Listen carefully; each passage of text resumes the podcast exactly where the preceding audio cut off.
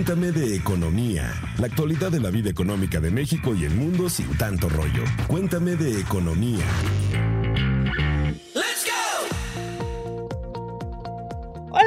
Escuchas de Cuéntame de Economía, bienvenidos a un episodio más de su podcast favorito en el que vamos a platicar de un tema que resonará toda esta semana en los medios de comunicación. Y es que se cumple el segundo año del gobierno de Andrés Manuel López Obrador. Recuerdo que yo voté por él, sí, yo voté por él. Y a lo largo de este tiempo He dado seguimiento a los temas económicos, eh, especialmente en materia del manejo de los recursos públicos, que es el tema que me toca cubrir. Puedo decir que no veo muchos cambios en materia general en el manejo de la política económica, en el, en el manejo de las finanzas públicas, en comparación con sexenios anteriores. Y pues en materia de comercio exterior, no sé tú que hayas visto, Pepe, si es que encuentras igual las cosas, si las encuentras diferentes, si hacen lo que critican o critican lo que hacen. Cuéntanos. ¿Qué tal, Dainzu? ¿Qué tal? ¿Puedes escuchar? Me da mucho gusto saludarlos. Hola, Alex. También saludos a la productora Mónica. Y, no se olviden también de escucharnos en todas, todas, todas las plataformas de audio, incluyendo Amazon Music, en la que nos estrenamos la semana pasada, por cierto. Y bueno, pues ahora sí, entrando en materia, pues sobre los dos primeros años del señor Andrés Manuel López Obrador, tuvimos una última fase de negociación del TEMEC, la entrada en vigor de este acuerdo comercial que sustituye al TLCAN. También, pues desafortunadamente, este año 2020. Muchos creemos que lo debemos borrar de los calendarios porque no hicimos absolutamente nada. El coronavirus paró todas las actividades a nivel global. Y bueno, esto trajo consigo cambios en las cadenas de suministro y pues eh, la respuesta de México en cuanto a esta emergencia sanitaria a diferencia de otros países, pues se esperaba que el gobierno implementara una política fiscal expansiva para así hacer frente al impacto económico de esta, de esta nueva enfermedad. No se dieron, no hubo tales apoyos para las empresas, para las familias, las personas que se quedaron sin empleo o para todos aquellos que vieron reducido su ingreso. Pues los esfuerzos que se hicieron fueron de común entre las empresas, pues para echarle la mano en materia económica al país. También hubo cambios importantes en materia de vivienda, como la reforma al Infonavit, la última en la que ya se puede comprar un terreno si tú quieres. Antes solamente era una casa nueva o usada. Ahora ya pueden destinar el crédito hipotecario para comprar un terreno, para mejoras en el hogar, para ampliaciones, remodelaciones y también pueden juntar los créditos. Ahora si, si tu pareja, si tu papá, si tu mamá o si un hermano o un primo o un amigo dice no me alcanza para, para mi casa, si juntamos tu crédito y el mío, pues si nos alcanza, ya se puede hacer. La idea es que se llegue hasta cinco integrantes para unir los créditos y pues también se viene una reforma en el mismo sentido en el Fobiste, ya la están trabajando y se espera que en próximos días, próximos meses se dé a conocer y entre en vigor también. Pero bueno, pues ahí está. Para seguir con este contexto, para seguir este, este, recuento de lo que ha pasado en estos 24 meses del señor López Obrador en la presidencia, ahora le paso la estafeta, le paso el micrófono al buen Alex Bazán, el Quetzaltlatuani de la Mesa de Economía aquí en Expansión. Alex, ¿cómo estás? Hola Pepe, hola Jiménez, ¿cómo están? Pues así es, como tú dices Pepe, como dices Jiménez, el tema Andrés Manuel López Obrador es un tema siempre polémico y ahorita más que estamos hablando de sus dos primeros años de gobierno, de seis, bueno, pues más polémica, ¿no? Mucha gente está a favor, mucha gente está en contra, luego se enojan y bueno, es, un tema bastante complejo, pero si se dan cuenta, bueno, desde la campaña no me imagino que la, el, el ahora presidente se haya imaginado en algún momento de que pues tuviera unos dos años de primer gobierno bastante complicado, ¿no? Porque sobre todo en materia pues macroeconómica, el impacto con la crisis del COVID, este, la crisis sanitaria, la crisis económica, la crisis social, o sea, es bastante complicado el panorama. Y, sobre todo cuando hablamos de materia macroeconómica, o sea, es bastante complejo, ¿no? Hay una crisis económica, social, política que, que atraviesa el país, de seguridad. Y para salir de ella, la verdad, el presidente Andrés Manuel necesita poner, este, pues todo su talento y no solamente él, sino pues todo su su equipo, ¿no? Hay gente que lo critica que no está respondiendo de manera adecuada para atender estas crisis que menciono, hay otras, otras justificaciones, hay, mucho escepticismo, muchas dudas, pero también hay mucho apoyo, sobre todo en las, pues cuando uno, uno, uno ve, ve, lee prensa, sale a la calle, o platica con, con, amigos, con familiares, ¿no? Pero un poco eh, también para rescatar, o sea, no todo ha sido malo, en materia de finanzas públicas ha estado bastante, eh, pues yo creo que bien, sobre todo en recaudación. Ha habido pagos de grandes contribuyentes, eh, incluso hay algunas reformas por ahí pendientes, pero eso sí se ve un cambio. Esperemos que pues, se siga reforzando con lo que más eh, necesitamos. Pero ¿qué les parece si para un poco aterrizar más estos temas, ser más concretos, los invito a escuchar a Alejandro Saldaña, quien es economista en jefe de Grupo Financiero B por Más, al respecto sobre estos dos primeros años del presidente López Obrador? Pues mira, ha sido eh, un, entorno económico bastante difícil que le ha tocado a esta administración, sobre todo en lo que fue el último el último año, un elemento positivo, ya lo platicábamos hace unos minutos, ha sido pues el compromiso para eh, mantener la estabilidad en las finanzas públicas. Esto ha sido incluso reconocido eh, por algunas calificadoras como un elemento eh, positivo. Este ha sido un elemento bastante interesante, la prudencia en, en, el manejo de las finanzas públicas, que ayuda a su vez a que pues, se dé cierta tranquilidad macroeconómica o macrofinanciera en el país. ¿Se acuerdan que al inicio les compartí que yo no veía grandes cambios en materia de finanzas públicas del último sexenio al actual? Yo veo pues grandes coincidencias, al menos en las condiciones generales de la política fiscal que ha seguido la actual administración y que imperan desde el sexenio pasado. Fíjense, cuando gobernaba Enrique Peña Nieto, los precios del petróleo que ayudaban a alimentar las arcas públicas cayeron en los mercados internacionales. Ante esta crisis, porque el sector público se financiaba muchísimo por los ingresos petroleros, eh, la Secretaría de Hacienda, que en aquel entonces por 2015 estaba comandada por Luis Videgaray, comenzó a anunciar una serie de recortes al presupuesto e inició, ahí fue cuando inició un gran trabajo por parte del Servicio de Administración Tributaria, el SAT, para reforzar la recaudación de impuestos, justamente para compensar la falta de ingresos petroleros. Entonces ahí fue cuando empezaron a resurgir y empezaron a sonar estos temas del lavado de dinero, de las empresas fantasma y que las facturas falsas. Entonces ahí el SAT empezó a trabajar un montón en su inteligencia pues artificial para para incrementar la eficiencia tributaria. Entonces ahí fue cuando empezó a haber grandes recaudaciones por este reforzamiento que ayudaron a compensar la caída en los precios del petróleo. Eso, como les decía, fue en 2015 es decir, pues en los primeros años de la pasada administración. Ahora, con la crisis económica que se pues que se aceleró por la pandemia, porque recordemos que en 2019 hubo decrecimientos en el PIB y en la en la actividad económica. Entonces, pues que se aceleró con la pandemia. Eh, los ingresos por consumo, como el IVA, pues perdieron ritmo porque pues la gente ante menores ingresos, ante pues no tener trabajo, pues disminuye su consumo y entonces la recaudación por impuestos como el IVA pues pierden ritmo. Y adicional a eso, otra vez la historia se repite, los precios del petróleo y la producción cayeron por la baja en la demanda de los combustibles. Entonces, adivinen qué fue lo que hizo esta administración. Reforzó todavía más pues la eficiencia tributaria y que en los dos primeros años de gobierno se ha aprobado pues una larga serie de leyes y reformas para fortalecer el combate a la defraudación fiscal y que incluso pues ya se considera como crimen organizado. Pues ya se estipuló como delito esta práctica y lo que hemos visto durante los dos primeros años es una gran recaudación, especialmente por ejercicios fiscales no pagados anteriormente, especialmente a grandes corporativos, que eso sí creo que no lo habíamos visto en ninguna otra administración. En las administraciones pasadas, en los dos primeros años, lo que se veía era pues la extensión de impuestos, ¿no? De años anteriores y ahora vimos todo lo contrario.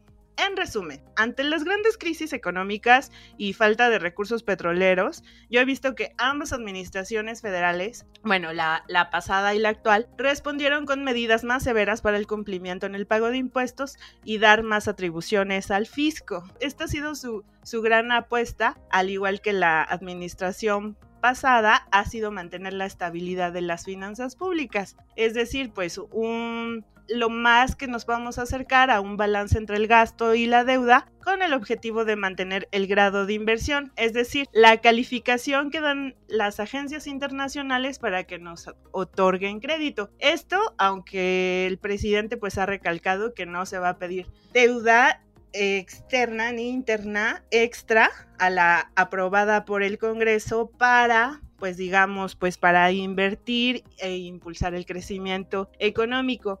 Pero esto, el hecho de mantener pues justamente este balance tiene implicaciones que desde 2015 han implicado recortar el gasto público, ¿no? Entonces, recortas el gasto público, especialmente como lo más fácil de recortar es el gasto de inversión, recortas el gasto que se va a infraestructura y pues recordamos que el gasto de infraestructura, el gasto de inversión física es el que ayuda a potenciar la inversión privada en el país y pues es el que ayuda a potenciar la generación de empleos y pues que siga este impulso a la economía, ¿no? Y esto pues es a lo que a lo largo de los sexenios, bueno, o al menos en el último y en el actual, pues hemos tenido un bajo crecimiento por estos recortes que, que no ayudan a impulsar la economía con o sin pandemia. Entonces aquí hay grandes retos. Gastar desde el sector público para infraestructura es uno de ellos. ¿Tú cómo ves, Pepe? ¿Qué similitudes, diferencias y retos ves en este tema?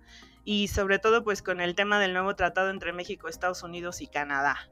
Bueno, Dain, antes de entrar en, materia, en, lo que a mí me toca cubrir, nada más para complementar que a mejor calificación soberana de México, en este caso, pues los préstamos que a los que acceda eh, el gobierno van a tener mejores condiciones, una menor tasa de interés, mejores plazos. Conforme baje ese nivel de calificación, hay se entiende que hay un mayor riesgo para prestarle a, un país, en este caso México, y por lo mismo las condiciones se hacen un poquito más, más complicadas. Entonces, de ahí la importancia de mantener no solo el grado de inversión, sino estar lo más cerca de la mejor calificación que otorga cada una de las de los entes calificadores, ¿no? Y ahora sí, pues en cuanto a comercio exterior se refiere, no hay muchos cambios porque independientemente de quién esté en la presidencia, no importa el nombre, no importa el partido, la política exterior del país siempre ha sido la misma de tener un comercio abierto, de, entablar eh, relaciones comerciales con la mayor cantidad de países. Recordemos que México es el país que tiene la mayor cantidad de tratados comerciales, son más de 50 los acuerdos comerciales que tiene México con diferentes países y regiones en todo el mundo. Uno de ellos, pues el más reciente que entró en vigor es el TEMEC, donde se comenzó a negociar en la administración de Enrique Peña Nieto, encabezado por Ildefonso Guajardo, y terminó la negociación el equipo de Andrés Manuel López Obrador, encabezado por Jesús Seade. Cada equipo, sin perder el rumbo, pues sí trató de dejar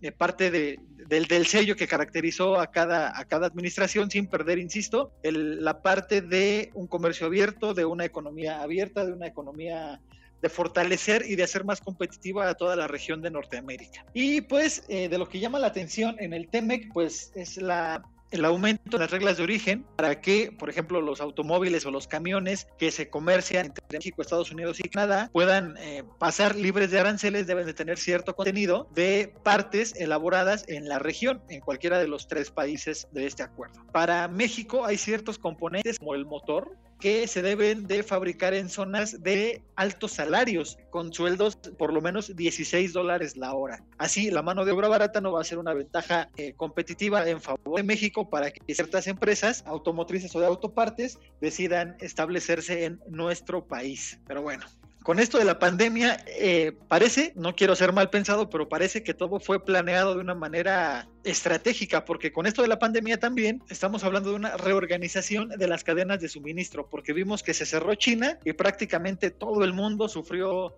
las consecuencias de ese cierre de la actividad económica del gigante asiático. Ahora estamos viendo que se apuesta más por unas cadenas más regionales para evitar un cierre tan severo como el que provocó el coronavirus. Pero eso no lo es todo.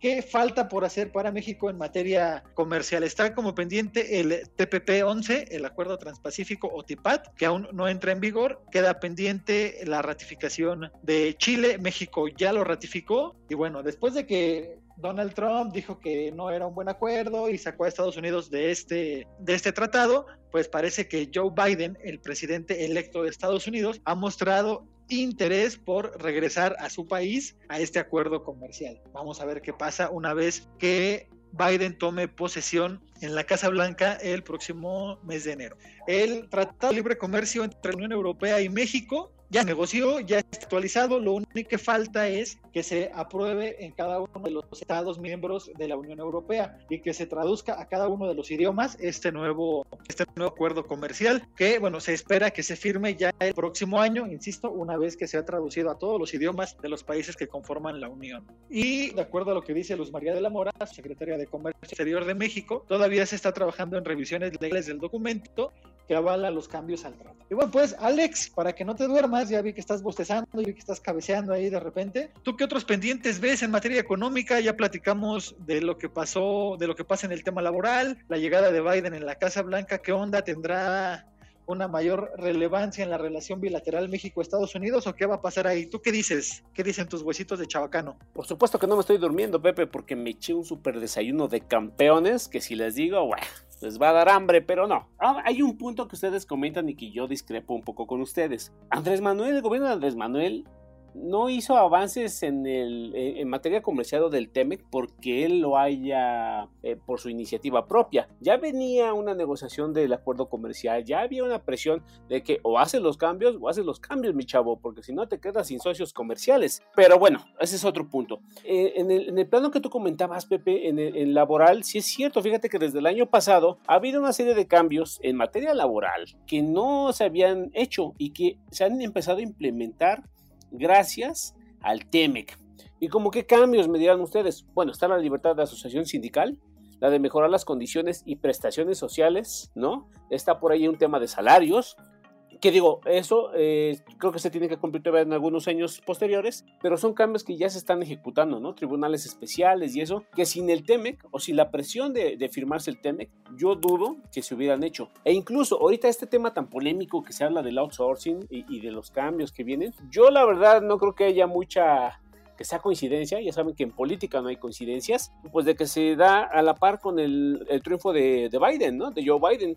Entonces, pues estaremos viendo cómo, cómo se desempeña este, eh, eh, pues este factor, ¿no? Y hay otros temas importantes como están las AFORES, ¿no? La reforma a las pensiones, que es una reforma que como ya hemos platicado en otros, en otros podcasts, eh, todavía está inconclusa, ¿no? Falta atacar el golpe, el impacto en, lo, en, en, el gasto público, ¿no? Y todo esto está sucediendo cuando vienen elecciones el otro año y hay una pandemia y está la crisis económica, entonces veremos qué va a pasar, ¿no? Si en verdad el electorado va a castigar a al gobierno en turno o lo va a respaldar, ¿no? Eso sería también bastante interesante ver cómo, cómo se empiezan a perfilar. Yo un logro yo creo que muy importante y creo que, eh, que debería de, destacarse mucho más es el aumento al salario mínimo. O sea, ha habido aumentos por arriba de la inflación estos años, estos dos últimos años y, creo que ahorita en el que viene también va a ser un poco más alto que la inflación. Y entonces eso sí ha, ha, sido una política bastante este, acertada y exitosa eh, sobre todo en estos momentos, ¿no? Pero bueno, independientemente también de, todo esto y la apuesta y lo que sucede con la pandemia, porque ya ven que están el temor de un rebrote, de otro cierre, de lo que pueda pasar, pues escuchemos qué es lo que nos dice Alejandro Saldaña, economista en jefe de Grupo Financiero B por Más, al respecto sobre estos retos. No, que ha quedado a deber, pues naturalmente lo que platicamos también hace eh, un par de preguntas, el tema pues de la respuesta a la crisis eh, económica, pues hubiera sido un poquito más deseable el flexibilizar esta, esta dureza y esta disciplina fiscal, ¿no? con la finalidad de generar una o inducir una recuperación en la economía un poco más sostenida y más rápida, ¿no? Eh, a través de eh, apoyar eh, a empresas y hogares más afectados y durante esta, esta crisis económica tan severa, ¿no? ya sea a través de los distintos mecanismos que ya, ya platicamos, pues esto, esto yo creo que es uno de los elementos que queda de ver, porque incluso al no ayudar a que la economía se recupere rápido, eh, y que la profundidad de la crisis sea mayor y que la recuperación sea más lenta, pues esto va a hacer que nuestro potencial de crecimiento económico para los próximos años se siga viendo deteriorado, ¿no? Esto puede inducir que sigamos viendo eh, niveles de inversión bastante bajos, ¿no? lo cual pues afecta la productividad de la economía en el mediano plazo y naturalmente pues esto nos estaría condenando a ver en los siguientes cuatro o cinco años tasas de crecimiento económico bastante modestas que pues también afectan la estabilidad de las finanzas públicas en el, en el mayor horizonte, ¿no? Si la economía crece poco, pues se recauda menos. ¿Ustedes qué opinan de todo esto, pues escuchas? ¿Creen que ha sido efectiva la política del actual gobierno en materia económica? Escríbanos, compartan sus opiniones a economía.expansión.com.mx o a nuestra cuenta de Twitter, arroba expeconomía. Yo soy Dainzu con Z y con P al final y pueden hacer llegar también sus opiniones y pueden seguirme en Twitter. Yo creo, y ya lo dicen los especialistas en el tema fiscal, que pasado 2021, justamente ya para diversificar nuestras fuentes de ingresos e estimular la economía y pues también para dar certeza a las inversiones, a los empresarios, pues ya los especialistas dicen que va a ser muy necesaria una reforma fiscal que ayude a incentivar eh, la inversión, más que, el, eh, más que enfocarse al hecho de cobrarle los impuestos a los eh, contribuyentes ya cautivos, pues señalan que lo mejor sería algo para ampliar la base, ¿no? Porque recordemos que más del 60% de las actividades económicas en el país se hacen en el sector de manera informal. Entonces, pues lo que se requiere son medidas fiscales que incentiven formalizarnos, que incentiven la recaudación de impuestos. Recuerden que también dentro de los países de la OSD somos el país que menos tributa en proporción a, su PIB, que, menos impuestos paga por ISR, por ejemplo, ¿no? Entonces, yo, yo no apoyo esta parte de aumentar los impuestos, sino más bien aumentar eh, la base tributaria, ¿no? Que se hagan incentivos para reducir la gran informalidad que está creciendo también a raíz de la crisis económica que estamos padeciendo por la crisis sanitaria, por la pandemia. Entonces, en este sentido, pues ojalá 2022 sea un buen año para que se lance una reforma fiscal que ayude a incentivar la economía. Esto es bien importante y de otra forma no se va a poder, pues como decía, ayudaría a generar certeza para las inversiones porque pues también se ha caracterizado esta administración por no brindar certeza a las inversiones tras cambios que se hicieron a contratos que se habían concedido en la administración federal pasada. Pero bueno, no se desanimen, hay que echarle ganas. No sabemos todavía cuánto tiempo nos queda de confinamiento, pero lo que sí sabemos es que nos quedan cuatro años del nuevo gobierno. Entonces, pues ánimo y a echarle ganas. Pepe, ¿Será o no el tema laboral por el que se generen las controversias comerciales entre Estados Unidos y México en lo que resta del sexenio? ¿Se va a andar peleando nuestro presidente con el nuevo presidente de Estados Unidos o qué onda? Híjole, una pregunta bastante complicada. Mira, la gente con la que he hablado, gente, del Index y gente del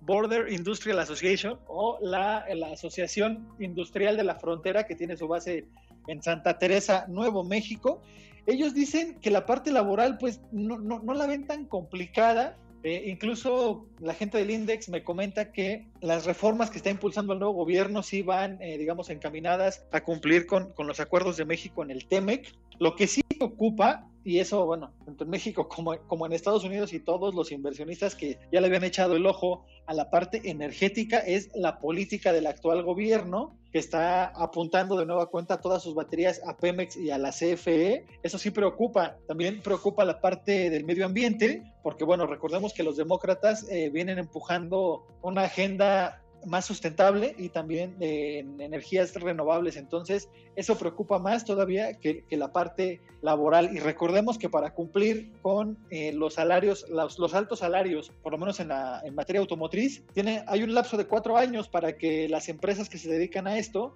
vayan ajustando esos altos salarios y se pueda cumplir con esta reglamentación que viene en el TEMEC. Entonces, pues ojo en la parte energética, ojo en la parte medioambiental y pues esperemos que la inversión llegue. La, Secretaría de Economía está haciendo eh, una campaña por atraer capital asiático, además de europeo y obviamente de empresas estadounidenses que tienen su base de operaciones eh, en Asia.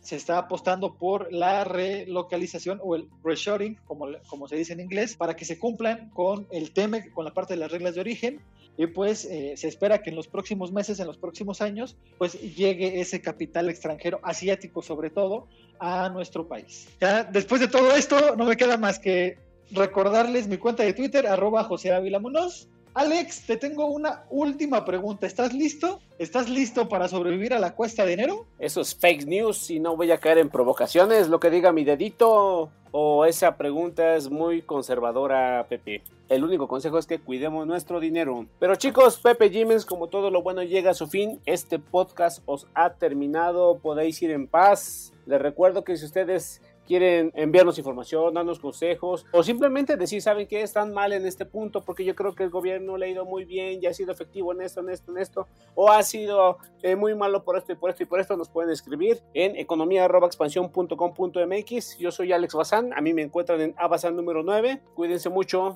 lean mucho, naveguen en Expansión MX y usen cubrebocas. Hasta luego.